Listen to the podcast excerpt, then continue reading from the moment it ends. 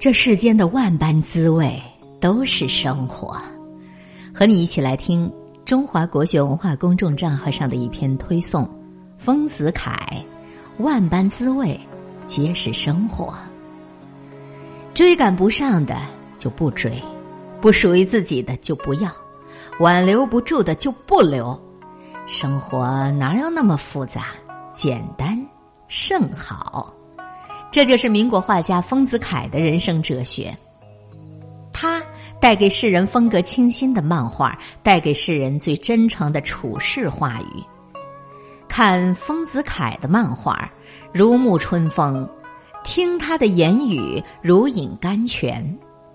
俞平伯曾评价丰子恺的作品：“一片片的落英，都含蓄着人间的情味儿。”今天，让我们再一次。观其画，听其语，感受丰子恺的智慧人生哲学。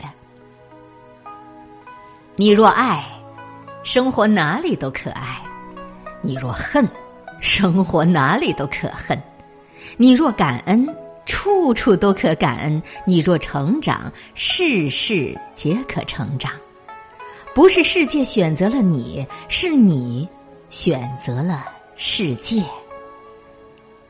既然无处可逃，不如喜悦；既然没有净土，不如静心；既然没有如愿，不如释然。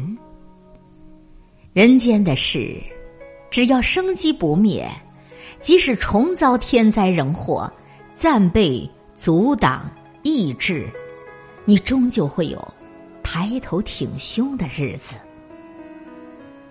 不乱于心，不困于情，不畏将来，不念过往，如此安好。大事难事看担当，逆境顺境看胸襟，是喜是怒看涵养，有舍有得看智慧，是成是败看坚持。大其心，容天下之物。虚其心，爱天下之善；平其心，论天下之事；潜其心，观天下之理；定其心，应天下之变。有人帮你，那是你的幸运；没人帮你，是公正的命运。没有人该为你做什么，因为生命是你自己的，你得为自己负责。这个世界，不是有钱人的世界，也不是没钱人的世界，它是有心人的世界。